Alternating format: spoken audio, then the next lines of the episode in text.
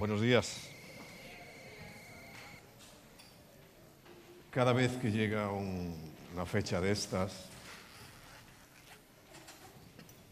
se produce algo que es conocido como paradoja.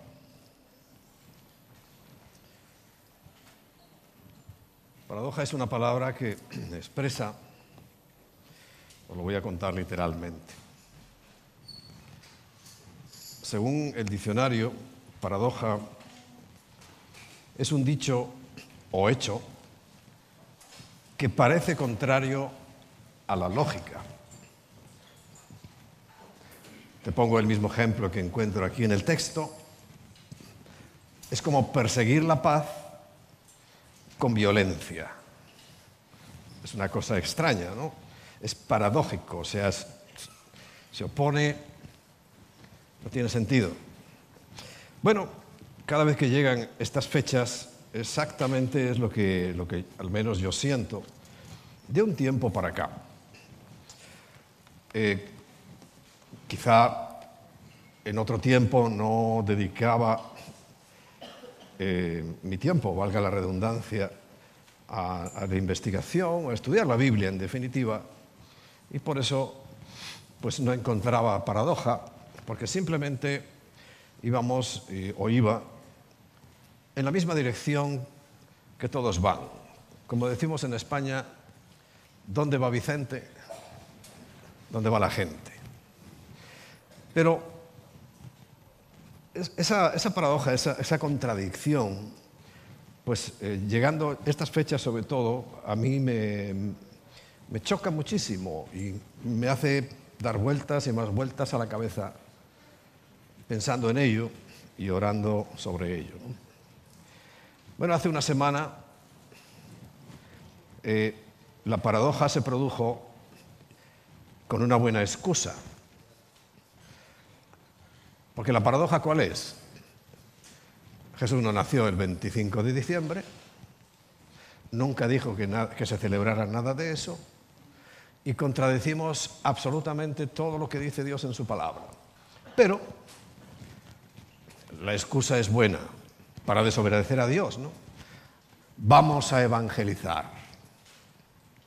Por cierto, ¿lo habéis hecho? ¿Sí? ¿O no? Porque esa es la excusa. Para desobedecer a Dios, la paradoja es que Dios dice una cosa y hacemos la contraria. Bueno, pero hoy ya no tiene excusa. Eso ya no podemos ni siquiera aplicar esa teoría de la semana pasada de que, bueno, que no, es que vamos a evangelizarlos, pues aprovechando esa circunstancia. Ahora no hay ninguna circunstancia que pueda eh, invocarse para desobedecer a Dios. Y quiero exponerlo, pues como siempre hago, con la mayor eh, claridad posible y sobre todo hoy, como pretendo siempre, quiero que la palabra sea la que hable, o sea, Dios sea el que hable a través de su palabra. En primer lugar, en Éxodo capítulo 12, Éxodo capítulo 12, los versículos 1 y 2, yo creo que los conocéis ampliamente, algunos de vosotros, dice que habló Yahweh a Moisés y a Aarón en la tierra de Egipto, diciendo, ¿y qué les dijo? Este mes os será por principio de los meses. Para vosotros será este el primero de los, en los meses del año. Pero no se está re- refiriendo a enero. Para nada. Esta expresión la puedes leer, puedes leerte todo el texto y todos los textos que además son similares o paralelos o complementan y acompañan. Esto está hablando del mes de abril, está hablando del comienzo de la primavera, está hablando de algo que además en lógica, cuando comienza lo nuevo, termina la tristeza, termina la oscuridad del invierno y comienza eh, a resurgir la vida, es en la primavera. Entonces, en el comienzo de la primavera, según nuestro calendario, pues viene a ser entre marzo y abril, es cuando el Señor dice que este mes os será por principio de los meses para vosotros. Paradójico. ¿Lo hacemos en enero? ¿Nos quedamos tan frescos? No le hacemos ni caso a la palabra de Dios y encima creemos que tenemos razón. ¿Es paradójico, sí o no? A mí por lo menos me choca. Ya te digo, cuando estaba como Vicente, donde va la gente, pues no me preocupaba de nada. Quizá podía haber dicho sería más feliz.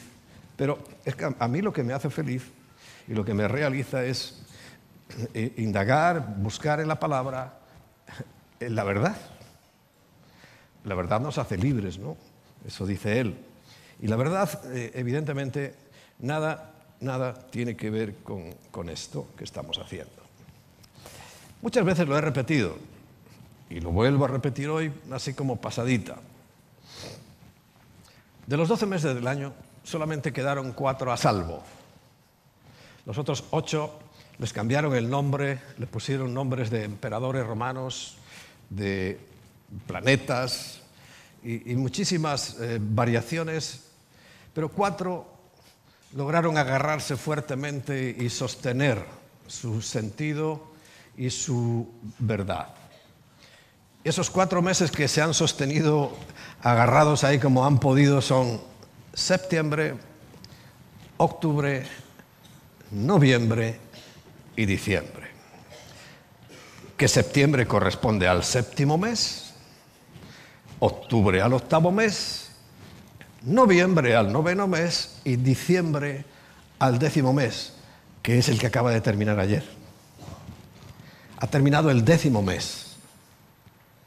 Entonces, bueno, nunca está mal que me deseéis un feliz año nuevo, pero... A ver, paradoja. ¿Qué es lo que Dios dijo? ¿Que hoy era el año nuevo? ¿Y quién lo ha dicho entonces? Si no lo dice Dios, ¿quién te crees que lo dice? A ver. El príncipe de este mundo. Para muchos cristianos ingenuos, ingenuos, creen que Jesús está gobernando en este mundo, que Él es el rey de este mundo ahora. Es una falsedad, es mentira absoluta. El príncipe de este mundo es Satanás. Él, tal y como dice, esta mañana lo, recopié de no sé cuándo, pero me salió ahí en el Facebook, le eché un vistazo, siempre he hecho vistazo a noticias y demás, y lo volví a reponer, que en Daniel el profeta Daniel dijo que una de las cosas que iba a hacer el anticristo, el que se opone a Cristo, el que va en contra de Cristo, el que hace todo lo contrario de lo que Dios dice, iba a cambiar las leyes y los tiempos. Y ya las ha cambiado. Ya, totalmente ha cambiado las leyes y el tiempo. Hace mucho ya que cambió el tiempo. Para los que no lo sepáis, quiero deciros que eh, los árabes tienen, los musulmanes, perdón, tienen su comienzo de año que no es hoy, los chinos tienen su comienzo de años que no es hoy, y, no sé cuántas culturas podríamos repasar que, tienen su comienzo de año que no es hoy. El pueblo hebreo incluso tiene un comienzo de año que no es hoy, pero tampoco es cuando ellos dicen, porque ellos lo celebran al séptimo mes, en septiembre. A veces se va a octubre por la diferencia, ¿no? Diferencia de entre 360 días y 365, pues ahí hay siempre un, un choque de, exactitud. Pocas veces coincide que los días uno con otro. Porque para mí la única verdad es la que está en su palabra y, cuando el Señor dice que es el mes de el comienzo de la primavera, eh, es que sería el principio de los meses, pues yo me quedo con eso. Pero además Puedes seguir leyendo el texto y leer el anterior, el posterior y todos los paralelos a este. En ninguno vas a encontrar que se celebre. Nunca. Nunca Dios dijo que hay que celebrar el comienzo de nada. Hay que celebrar el final. Esta es la, forma de pensar de Dios, es la, vamos a llamar, la filosofía que nosotros deberíamos aplicar. Porque evidentemente para poder llegar a morir y a resucitar tuvo que nacer. Pero volvemos a la paradoja de la semana pasada. Es que no dice en ninguna parte que hay que hacerlo. Ninguna. Y sí, nos dice, recordad mi muerte. Bueno, aquí estamos en lo mismo. Sabemos cuándo empieza, pero nunca dice que lo celebremos. Entonces, ¿de dónde vendrá ese, ese, enloquecimiento, ese espíritu? Es que son espíritus, que se llama así, espíritu de la Navidad. Demonio de la Navidad, espíritu de la Navidad, ¿no lo veis claro? Si se llama, no, no tiene ningún problema en identificarse por su nombre. Eso se llama espíritu de la Navidad. Y es un espíritu que ataca a todos. Es un espíritu que se mete en todo el mundo. Paradójicamente, nadie le hace caso a lo que Dios dice y todo el mundo se enloquece pues con estas cosas. Pero si hay algo que, que se celebra hoy. Claro que sí. Hoy se celebra se celebraba y todavía se sigue celebrando, aunque no lo sepan, a una deidad pagana, o sea, demonio, que se llamaba Jano. Jano, con J. En latín es Janus, con Y. Eso derivó en Janus.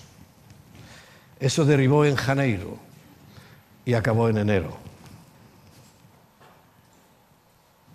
Te lo voy a leer de la enciclopedia. Si tienes una foto de Jano, que hay muchas, yo tengo aquí una, por ejemplo, delante, porque yo cogí Wikipedia, ¿no? lo he puesto aquí para leerlo. Y esto es lo que dice la Wikipedia sobre Jano. En latín, en latín Janus, Janus. En la mitología romana es el dios de las puertas, los comienzos y los finales por eso es que fue consagrado el primer mes del año, enero, y se le invocaba públicamente el primer día de enero, hoy. Más, eh, perdón, mes que derivó de su nombre, que en español pasó de latín Janairius a Janeiro y Janero y llegó a llamarse enero. Jano es representado con dos caras, ya lo tenéis aquí. Es una de las muchas representaciones que hay, dos caras. Esta no me gusta porque son iguales. Es una cara vieja y una joven. Eh, Jano representa, representado con dos caras mirando hacia ambos lados de su perfil, no tiene equivalente en la mitología griega. El Janículo es una colina ubicada en Roma y debe su nombre a ese dios. Dentro de los muchos apelativos que recibe el dios, ya, tenemos a Jano bien puesto, ¿no? Vale la pena destacar dos. Jano, eh, eh, putalicio, putalistis, el nombre ya tiene su cosa, en, en latín, que era usado para invocar la cara del Dios que se ubicaba delante de la puerta por quien estaba atravesándola para entrar o salir. Como complemento, la cara que se opone a esta, del otro lado de la puerta, es invocada como Jano Clusibus o Clusius. Ambos nombres declaran la doble finalidad del Dios. Cuenta una anécdota ya sabéis cómo la mitología es todo mentira, que cuando los sabinos, eran una tribu, intentaron tomar el Capitolio, Jano hizo brotar agua hirviente sobre los enemigos, repeliéndolos. Por ello se invoca al comenzar una guerra. Jano, pues el dios de la guerra. Y mientras esta durara, las puertas de su templo permanecían siempre abiertas, con el fin de que acudieran en ayuda de la ciudad. Cuando Roma estaba en paz, las puertas se cerraban. Al igual que Prometeo, otro dios de estos inventados, Jano es una clase de héroe cultural, ya que se le atribuye, entre otras cosas, la invención del dinero, la navegación y la agricultura. Según los romanos, ese dios aseguraba buenos finales En su tratado sobre los eh, fastos, Óvidos, es un señor, caracteriza a Jano como aquel que en compañía de las horas custodia, las, de, horas es otro nombre de un dios, dice custodia las puertas del cielo. Jano es parte de Fontus, dios de las fuentes, calzadas y pozos. Bueno, eso es lo que estaba haciendo la gente anoche. Seguir con el culto a Jano. por lo que he visto en el Facebook esta mañana, las noticias que he visto son feliz año nuevo, y feliz año nuevo, y feliz 2023, etcétera, etcétera, etcétera. ¿Cómo Dios se lo tomará eso? Habría que preguntárselo a Él. Ahora, yo te puedo asegurar algo. Menos mal, menos mal que nuestra salvación es por la muerte de Cristo, porque de lo contrario estábamos hundidos. Eso lo tienes que tener claro, es, por la muerte y la resurrección de Cristo. No es por celebrar a Jano o dejar de celebrarlo. Pero caramba, ¿qué hacemos nosotros? Es que mira, si los musulmanes tienen su día de comenzar el año, si los chinos tienen su día de comenzar el año, si, si por ejemplo los ortodoxos que son parecidos al catolicismo, tienen, eh, eh, para ellos el año comienza el día 6, la próxima semana. Es que nosotros no tenemos narices para hacer nuestro propio, que no es nuestro propio, es lo que dice la Biblia. Es que nosotros tenemos que someternos a eso. Es que entramos de cabeza como corderitos. Increíble. A estas alturas de mi vida yo lo veo increíble, claro. Hace 40 años, cuando yo recibí a Cristo, pues fue en un acto de Navidad. Sí, sí, fíjate, la excusa valió. Estaban evangelizando.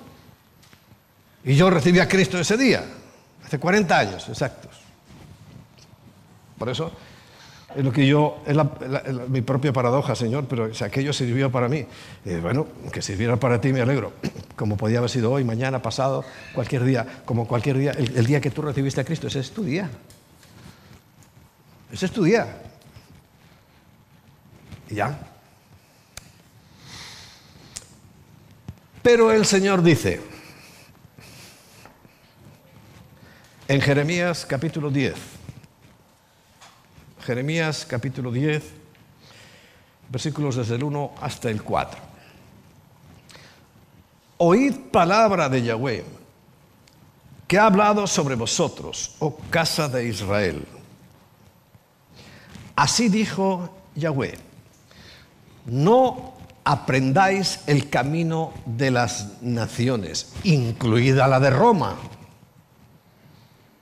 incluido Roma, porque es que parece que para muchos cristianos, no, Roma es otra cosa. Claro, vienen de la iglesia romana. Y los evangélicos también, no, no hicimos muchos cambios de la iglesia romana.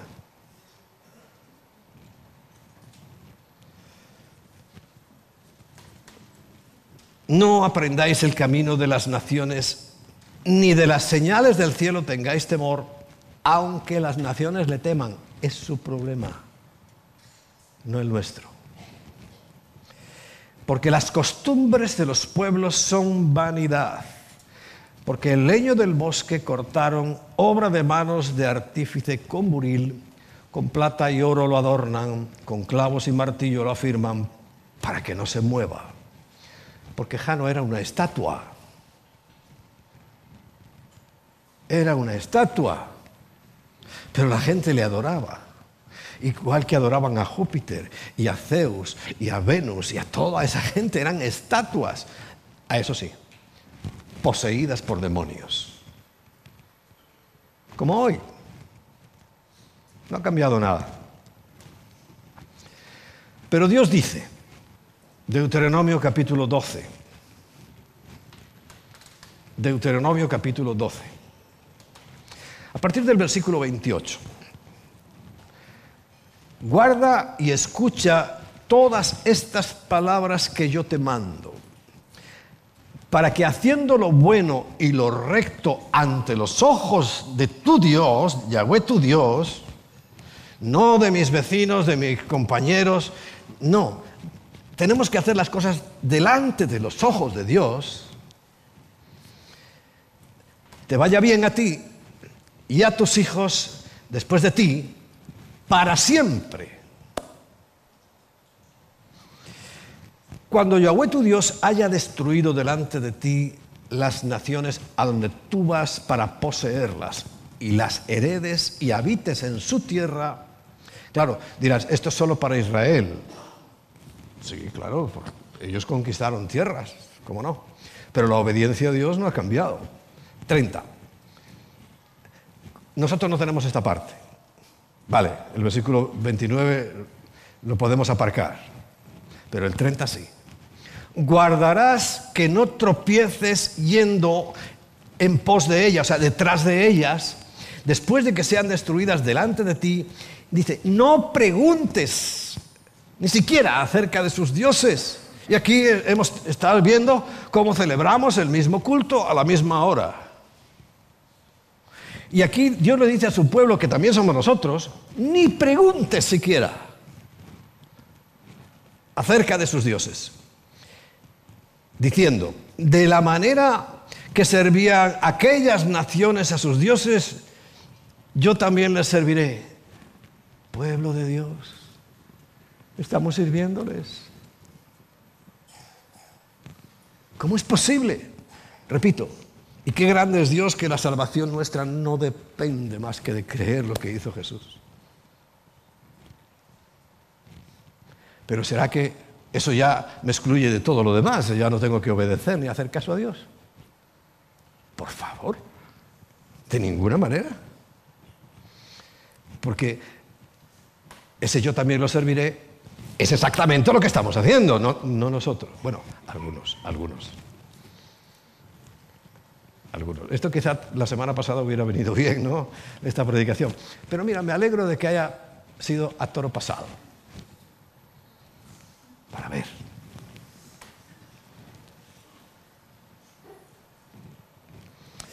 Treinta y uno. No, fíjate, oye, esto es tremendo. No harás así a tu Dios, por favor. ¿Cómo le hacemos esta ofensa a Dios? Es una ofensa a Dios. Porque todas las cosas abominables que Yahweh aborrece, hicieron ellos a sus dioses. A Jano, por ejemplo. Pues aún a sus hijos y a sus hijas quemaban en el fuego a sus dioses. 32. Cuidarás de hacer todo lo que yo te mando.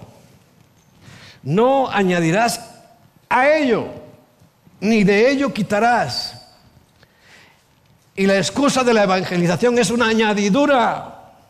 Evangeliza hoy, evangeliza mañana también. Y por supuesto el día 25, por supuesto, igual que el 24 y el 23 y el 20. ¿Me explico?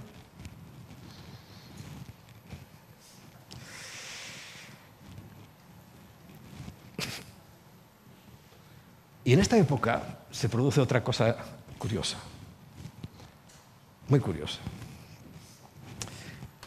Se empiezan a levantar profetas y a decirnos lo que va a ocurrir este año civil, porque claro, civilmente lo tenemos que aceptar. Es que eh, mis aparatos electrónicos y los tuyos cambiaron hoy a día uno. Claro, eso no lo podemos evitar. Y no estoy hablando de eso.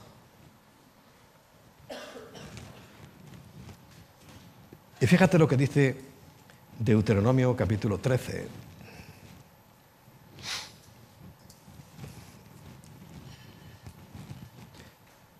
Versículo 1. Cuando se, levanta, se levantare en medio de ti profeta o soñador de sueños y te anunciare señal o prodigios, dos, y si se cumpliera la señal o prodigio que Él te anunció diciendo, vamos en pos de dioses ajenos que no conociste y sirvámosle, Jano, por ejemplo, Es un Dios ajeno, ¿no?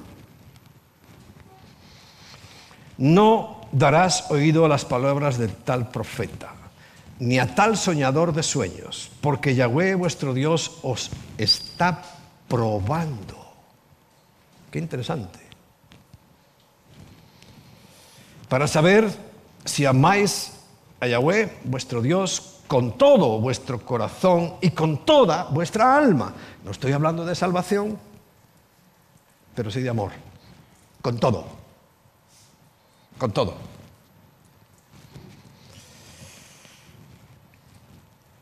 Y en pos de Yahweh vuestro Dios andaréis, a Él temeréis, guardaréis sus mandamientos. ¿Recuerdas el primero que he dicho hoy? Este, en abril, es el primero de los meses del año. Y escucharéis su voz, a Él serviréis y a Él seguiréis. Fácil. Pero también para el Nuevo Testamento tenemos una referencia. En Mateo capítulo 7.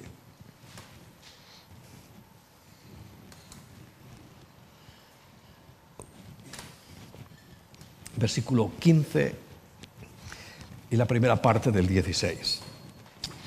Guardaos de los falsos profetas. ¿Y, y en los evangelios quién era el que hablaba? Santiago, Pedro, Pablo, Juan. ¿Quién hablaba? Jesús. El Evangelio recoge las palabras de Cristo, ¿no? De Jesús. Guardaos de los falsos profetas que vienen a vosotros con vestidos de ovejas, pero por dentro son lobos rapaces. Y dice el principio del 16, por sus frutos los conoceréis. Bien, pero ahora me voy a convertir en profeta y os voy a profetizar. No hace falta que tomes papel y lápiz porque ya está escrito.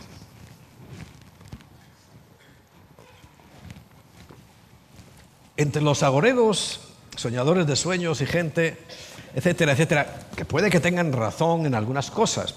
Porque si yo ahora cojo una ametralladora y barro desde aquí hasta, hasta el otro lado, a algo le daré, ¿no? O sea, tú tiras con la ametralladora a todo, a algo le das. Bueno, una de las cosas que hablan e insisten es que va a haber una crisis económica, que yo en parte la creo porque, porque son ciclos, porque esto se tiene que deteriorar de tal manera que llegue el gran salvador del mundo, que va a ser quién? El anticristo. Y él lo va a arreglar todo. Pero tiene que estar tan requete mal que todo el mundo va a decir, ah, este es nuestro profeta, este sí es Dios, este lo vamos a seguir, etcétera, etcétera. Por eso puede que sea este año eh, ese batacazo que le deja a todo el mundo, pero cao, cao. Pues puede ser, cómo no. Y claro, igual que te he dicho que para Dios esto no tiene ni la más mínima importancia, es más, es ofensivo, el diablo sí se rige por esta agenda. Para el diablo sí, hoy es el primer día del año para su agenda, estamos funcionando bajo ella. Si es que a mí lo paradójico es que nosotros los cristianos estemos ahí, que tenemos que hacerlo porque hoy es día uno, pero siguiéndolo, creyéndolo, celebrándolo, eso es lo que no puedo admitir. Es que no puedo. Ni tú tampoco deberías admitirlo. Pero voy a profetizaros. Vamos a ir a Mateo capítulo 6, que ya sabéis que no recoge ni las palabras ni de Pedro, ni de Juan, ni de Santiago, sino las de Jesús. Y dice el versículo 19, profecía para este año, no os hagáis tesoros en la tierra, donde la polilla y el óxido corrompen y donde ladrones bajo las siglas bancarias que quieras, minan quiere decir que socavan y hurtan. Profecía para el 2023, ahí lo tienes. Y hay más. Sino haceos tesoros en el cielo, donde ni la polilla ni el óxido corrompen, ni donde los ladrones no pueden eh, eh, cavar debajo de ti ni hurtártelo. Es muy largo hablar de lo que, eh, cómo se hace el tesoro en el, cielo, pero te puedo asegurar que hay una parte muy importante del tesoro que es cuando tú obedeces a lo que Dios dice. Eso es fundamental para el tesoro. Por lo menos para ser el administrador del tesoro.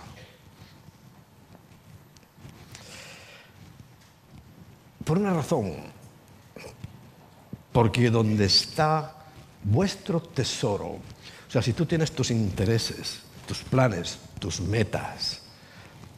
Ah, por cierto, puse esta semana a los pastores, no sé si lo han tomado nota, de cinco costumbres paganas que hacemos en la iglesia y una de ellas es la de los papelitos. Viene de otra cultura, que nosotros no tenemos que hacer papelitos. Eh. Porque donde está vuestro tesoro, allí estará también vuestro corazón. O sea, ahí, le vamos a poner todo, vamos a poner nuestro interés y, vamos a hacer lo que sea con tal de conseguir nuestros objetivos. ¿Y cuáles serán los de Dios? ¿Coincidirán con los nuestros? ¿O no?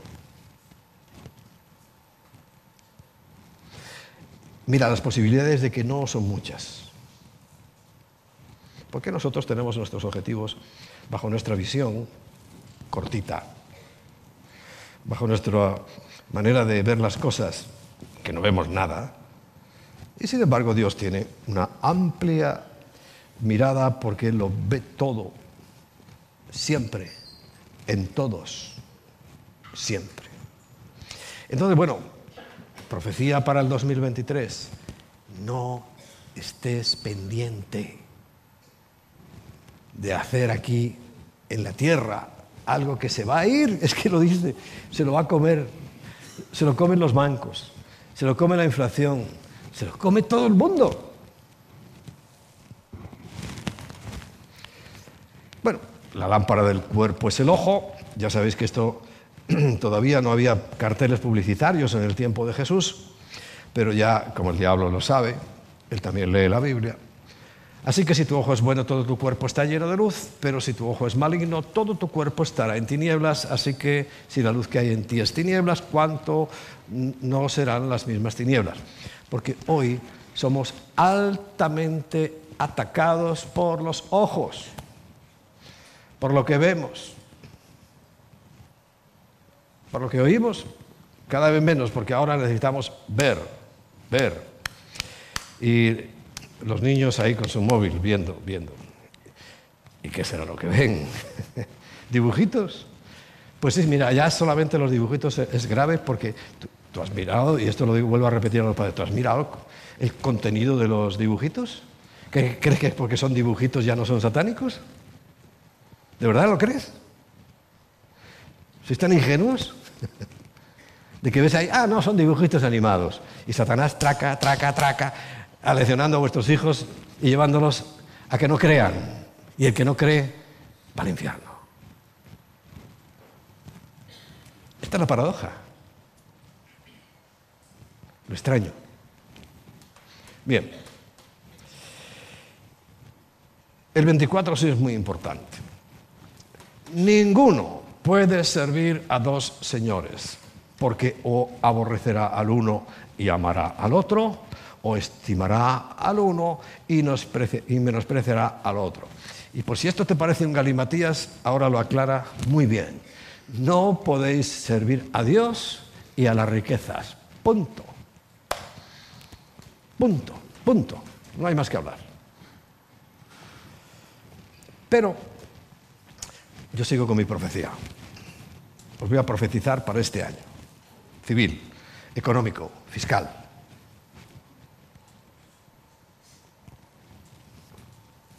porque lo cierto es que hay que hacer la declaración al 31 de diciembre, eso, no lo puede evitar. Entonces, para este año fiscal te voy a profetizar el versículo 25. Por tanto, os digo, no os afanéis por vuestra vida, que habéis de comer o que habéis de beber, ni por vuestro cuerpo, qué habéis de vestir?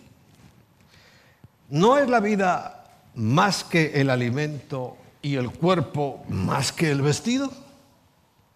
Claro, ¿no? No tiene duda. Y da un ejemplo. Mirad las aves del cielo. Claro, como somos de ciudad, muchos es que no ves ni gorriones. Y el gorrión es un pajarito que, la verdad, de bonito tiene poco. Aquí sí vemos algún bicho más. Pero bueno, si, viviéramos y pudiéramos ver aves bonitas, eh, mirar las aves del cielo que no siembran, ni ciegan, ni recogen en graneros, y vuestro Padre Celestial las alimenta. ¿No valéis vosotros mucho más que ellas? Si hay algún ecologista, tiene la oportunidad de marcharse o de aprender. Sí, valemos mucho más que los animales. Por supuesto.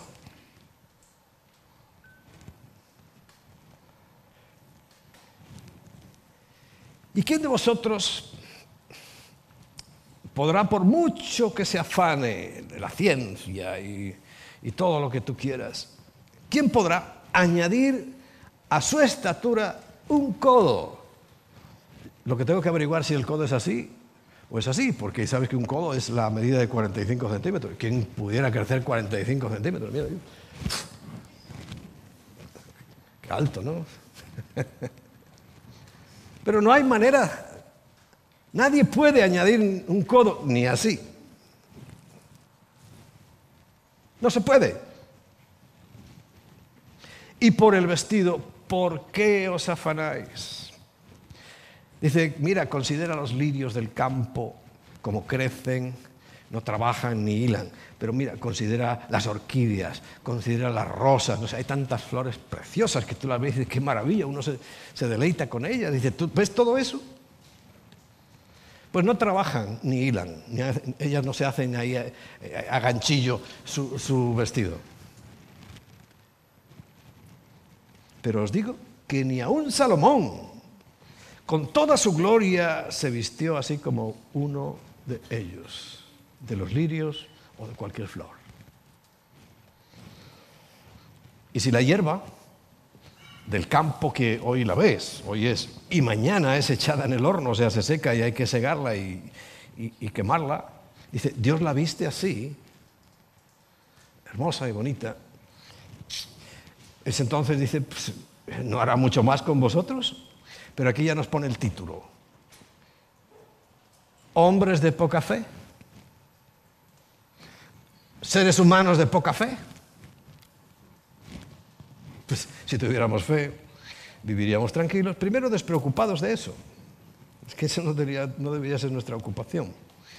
Pero es que tú crees que Dios no te puede proveer. Es que hay mucha gente que no lo cree realmente. realmente. Porque si lo creyéramos todos los cristianos, es que ni nos ocuparíamos de eso. Pero sí nos ocupamos y mucho. No os afanéis, pues diciendo qué comeremos o qué beberemos o qué vestiremos. Porque los gentiles, entiéndase por gentiles los no creyentes en Cristo Jesús, en su obra, su muerte y su resurrección, los gentiles vayan a iglesias o no, ¿eh? eso no, hace diferencia. Buscan todas estas cosas. Las buscan desesperadamente, se afanan, se preocupan, se angustian.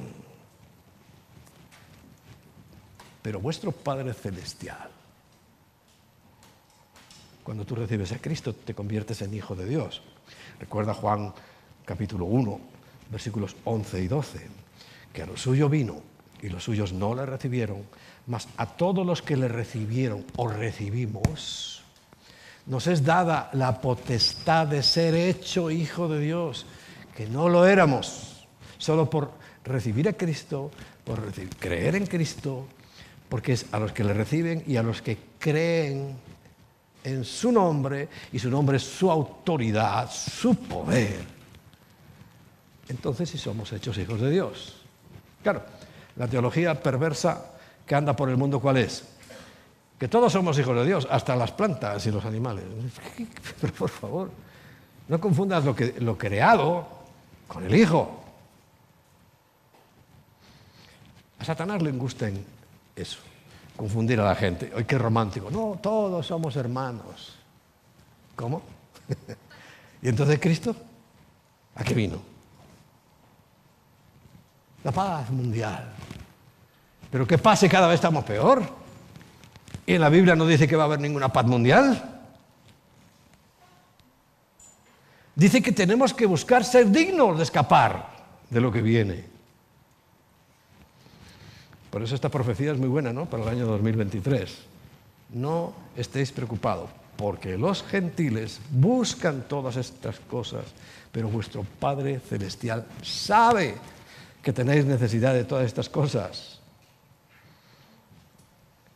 Mas buscad primeramente el reino de Dios. Toma, nota de la profecía. Busca primeramente los intereses del reino de los cielos, del reino de Dios. ¿Qué quiere Dios? ¿Qué le interesa a Dios? ¿A Dios le gusta que le desobedezcan? Que Él diga, no, el primero de año es en abril y tú lo hagas en enero. Está encantado Dios, hoy está de fiesta. Y dice, mira, mis hijos qué bien me han desobedecido. Es que no me hacen ni caso, estoy contentísimo. ¿Eso haría Dios? No. Busca primeramente el reino de Dios y su justicia. Y todas estas cosas serán añadidas. Es uno de los varios versículos que tengo ahí en mi despacho, ya en un cuadrito enmarcados, que son de mis favoritos. Este, por supuesto. Pero no porque me guste, es porque lo vivo. Perdón, lo vivimos. Lo vivo yo lo vivimos como familia y te puedo asegurar, aunque no te enteres, como iglesia.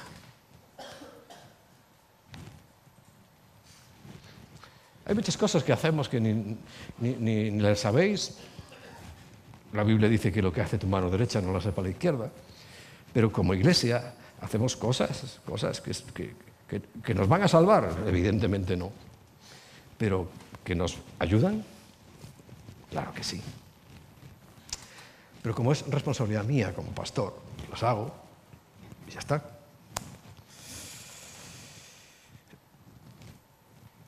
Y todo se nos añade. Es que si tuviera que contar las añadiduras, diría, no, me voy. Porque es que es imposible y no me acuerdo de todas las cosas que Dios nos añade, y añade, y añade, y añade.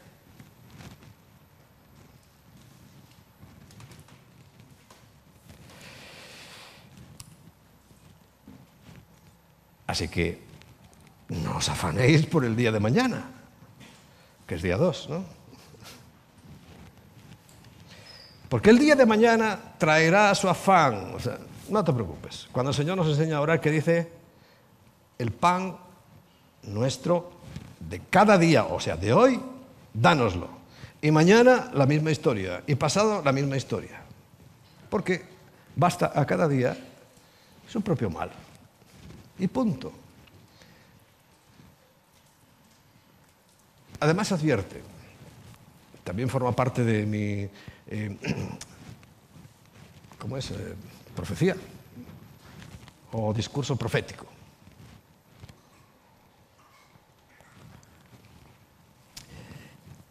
Porque alguno ya está pensando, ah, entonces yo no hago nada. Me voy a sentar y ya verás cómo van viniendo las cosas. No, no te equivoques. te voy a dar otro complemento de la profecía que está en Proverbios capítulo 6. Y en el versículo que le corresponde al número, Proverbios 6, 6, dice, mira a la hormiga, oh perezoso, mira sus caminos y sé sabio, la cual, no teniendo capitán, ni gobernador, ni señor, prepara en el verano su comida y recoge en el tiempo de la siega su mantenimiento. Trabajan. Es que aquí no es la sopa boba. El que, y yo, esto también a rajatabla, es otro versículo que, que cuando quiera alguien regalarme un cuadrito, lo pones. El que no trabaje, que no coma. Pero así, ¿eh? literal lo llevo. Los vagos ya los mantienen las ONGs y el gobierno.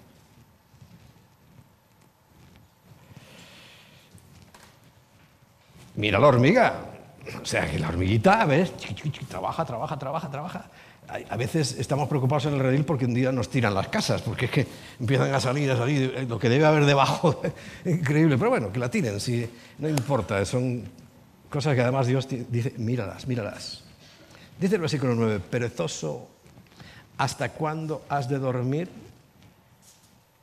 ¿Cuándo te levantarás de tu sueño?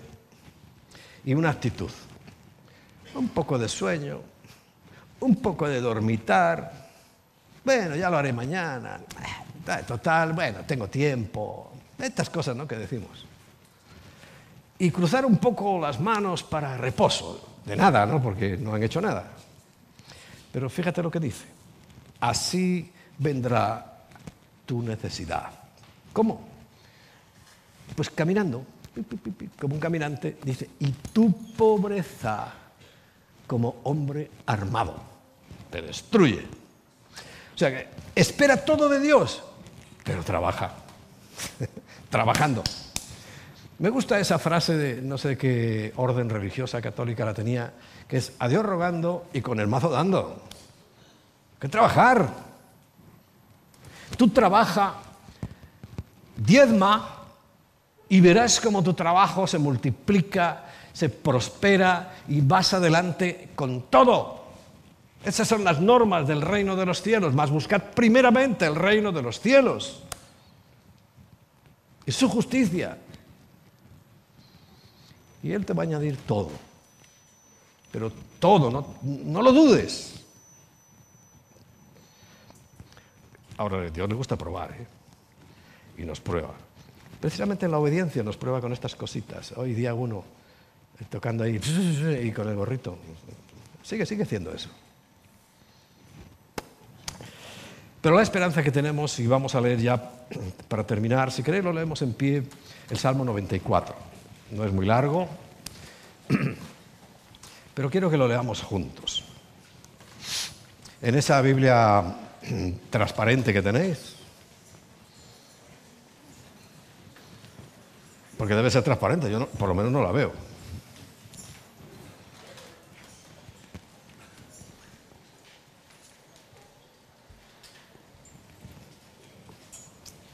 Pero bueno, como Dios nos ha, una de las añadiduras que tenemos esta, esta pantalla, que, mira, te lo voy a decir, cuesta más de 25.000 euros. Eso que hay Y no lo digo por nada, sino para que veas que eh, las cosas se van rodando. Bueno, ahí en esta pantalla puedes leer conmigo, si quieres, el Salmo 94. Y dice, Yahweh, Dios de las venganzas, Dios de las venganzas, muéstrate. Y esto lo quiero leer porque este año sí pueden venir cosas feas. Claro que sí. Si pueden venir problemas, si es que lo dice el Señor, en el mundo estamos y en el mundo tendremos aflicción. Pero cuando uno lee estas cosas, como nos sostuvo el Salmo 91, ¿recuerdas? Cuando la enfermedad, que nosotros creímos firmemente, a mí no me pasará nada. ¿Y sabes lo que pasó? Nada. Al que no lo creyó, se lo llevó por delante. Porque la fe es lo que nos sostiene. Y la fe no solamente en lo que Dios hizo, la fe tenemos que usarla para todas las circunstancias de nuestra vida. Y dice, engrandécete, oh juez de la tierra. Mira que Dios, tu Padre quién es, es el juez de la tierra. Da el pago a los soberbios ¿Hasta cuándo los impíos? ¿Hasta cuándo, oh Yahweh, se gozarán los impíos? ¿Hasta cuándo pronunciarán, hablarán cosas duras y se vanagloriarán todos los que hacen iniquidad. Pues nosotros sabemos proféticamente que hasta dentro de muy poquito. Versículo 5. A tu pueblo, a tu pueblo, que no somos nosotros parte de ese pueblo, oh Yahweh, quebrantan y a tu heredad afligen. Tú sabes que hay cristianos que lo están pasando mal, pero muy mal. Incluso con la muerte. Aunque fíjate, para, un cristiano verdadero la muerte sería un regalo, un premio. Si lo dice Pablo, para mí el vivir es Cristo y el morir es ganancia. Pero no, los hacen sufrir y sufrir y sufrir. Y claro, eh, aquí lo dice el salmista. A tu pueblo, Yahweh, quebrantan y a tu heredad afligen. A la viuda y al extranjero matan y a los huérfanos quitan la vida. En esta expresión están todos los pobres necesitados. Y dijeron ellos, no verá Yahweh. O sea, no se va a enterar si nosotros estamos haciendo aquí lo nuestro. Dice, no entenderá el Dios de Jacob. No. Pero dice ahora el versículo 8, entended, necios del pueblo, de su pueblo, y vosotros, fatuos, ¿cuándo seréis sabios? Cuando ya no haya remedio. Ahora tienes que ser sabio. Y pregunta, ¿el que hizo el oído, o sea, Dios, no oirá? Claro que oye. ¿El que formó el ojo no verá? Como dicen los impíos, no, no, si no se entera. Si aquí no pasa nada. Pablo dice, no, Pedro, perdón, dice, no, si esto sigue como al principio, aquí no ha cambiado nada. Hay gente que dice, nada, es profecía, ni, ni venida de Cristo, ni nada. Tranquilos, tranquilos. El que castiga a las naciones no reprenderá, pero recuerda, es paciente y misericordioso. ¿No sabrá el que enseña al hombre la ciencia? O sea, si Él nos enseña la ciencia, nos hace descubrir su creación, ¿es que Él no sabe? Por supuesto. Versículo 11. Yahweh conoce los pensamientos de los hombres que por cierto, dice, son vanidad. No pensamos más que estupideces. Esto es lo que significa eso. Vacío. Él los conoce, los pensamientos. ¿Cuántas veces Jesús no decía, ¿en qué estáis pensando? Sé lo que estáis pensando. Estáis pensando exactamente en eso y los otros se quedaban de piedra. Pues Dios conoce nuestros pensamientos. ¿Qué dice que son vanidad. Bienaventurado el hombre a quien tú, Yahweh, corriges y en tu ley lo instruyes. ¿Sabes para qué? Para hacerle descansar en los días de aflicción, en tanto que el impío cava el hoyo. Mira, aquí estoy leyendo una de las cosas que puede haber diferente. Cuando vengan mal dadas, si nosotros hemos estado esforzándonos en obedecer a Dios como estamos hoy, estoy explicando lo que es el día de hoy, ¿tú crees que Dios no se complace? ¿Y no nos hará descansar, como dice el versículo 13? Cuando vengan los días de la aflicción, nosotros, si te he visto no me acuerdo, quedamos exentos. ¿No lo crees que puede ser eso? Yo sí lo creo. Y el versículo 14 es el, que yo tenía ahí. Y digo, bueno, voy a leerlo todo, pero solo pensaba leer el 14. Porque no abandonará Yahweh a su pueblo, ni desamparará su heredad. Este año 2023, digan lo que digan de crisis, hablen otra vez de pandemias, hablen de lo que hablen, da igual porque no abandonará a Yahweh a su pueblo, ni desamparará a su heredad. Y nosotros somos coherederos con Cristo Jesús. ¿Te acuerdas?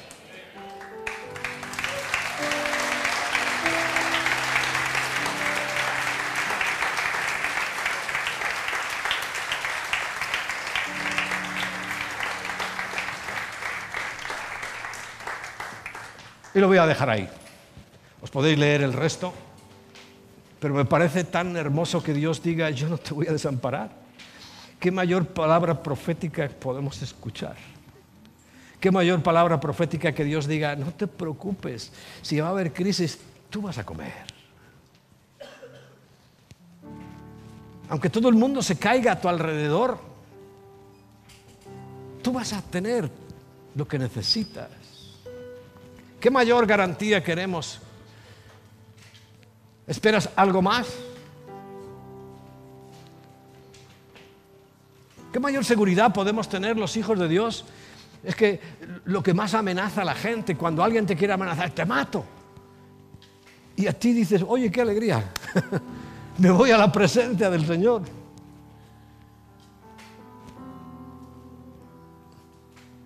Esa es nuestra garantía para este año y para el que viene, si Dios quiere, y estamos aquí para cuando sea.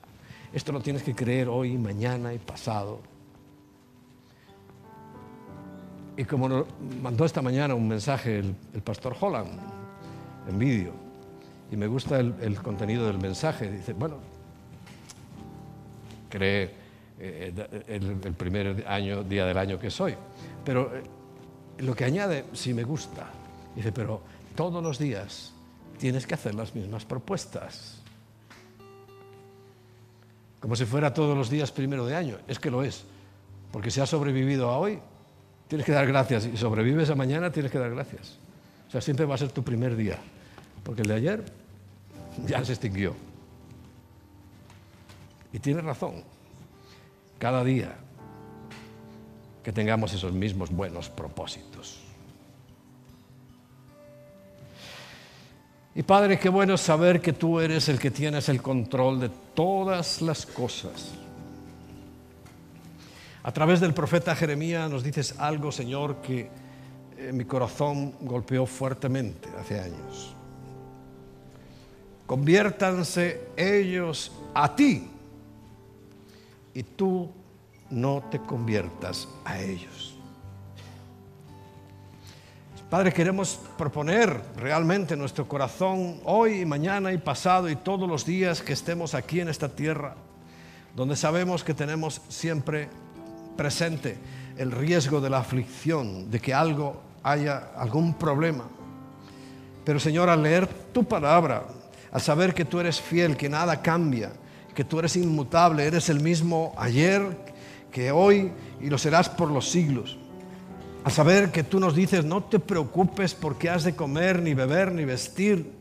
Al saber que tú nos dices, aunque vengan plagas, aunque vengan cualquier cosa, a ti no te tocará, no tocará tu morada. Al, saber y creer esas cosas firmemente.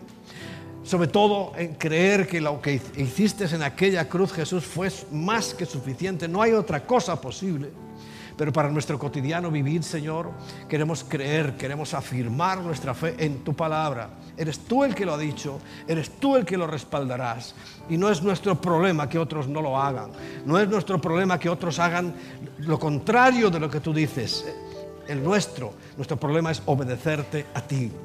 Nuestro problema es estar haciendo tu voluntad. El problema nuestro es estar pendientes y atentos a cada cosa, a cada gesto que viene de tu parte para obedecerte, así como nos enseñaste a orar. Hágase tu voluntad aquí en la tierra, como ya se hace en el cielo, donde nada ni nadie puede contradecir tu voluntad. Y aquí constantemente, Señor, la pisoteamos. Constantemente la desobedecemos.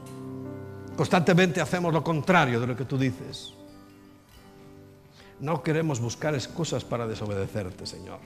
No, no, no buscaremos excusas para desobedecer tu palabra. Porque tú has dicho claramente que no sigamos lo que nos marca esta sociedad, que no sigamos los que las normas y las pautas que nos marca este mundo. No podemos seguirlo.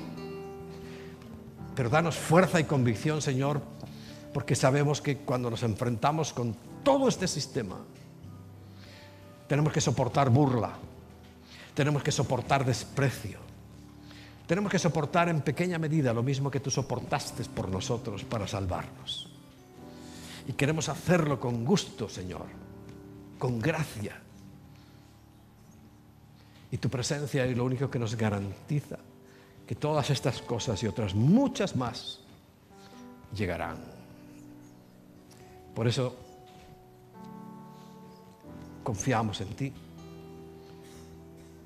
Pero no de boquilla. Confiar en ti es confiar en tu palabra. Por eso hoy la hemos leído, escudriñado, para obedecerla. Y queremos obedecerla, Señor. Y cuando llegue el día primero del año para nosotros, lo recordaremos, solamente recordarlo porque en ninguna parte dices que celebremos nada más que tu muerte y resurrección. Aquí estamos, Señor.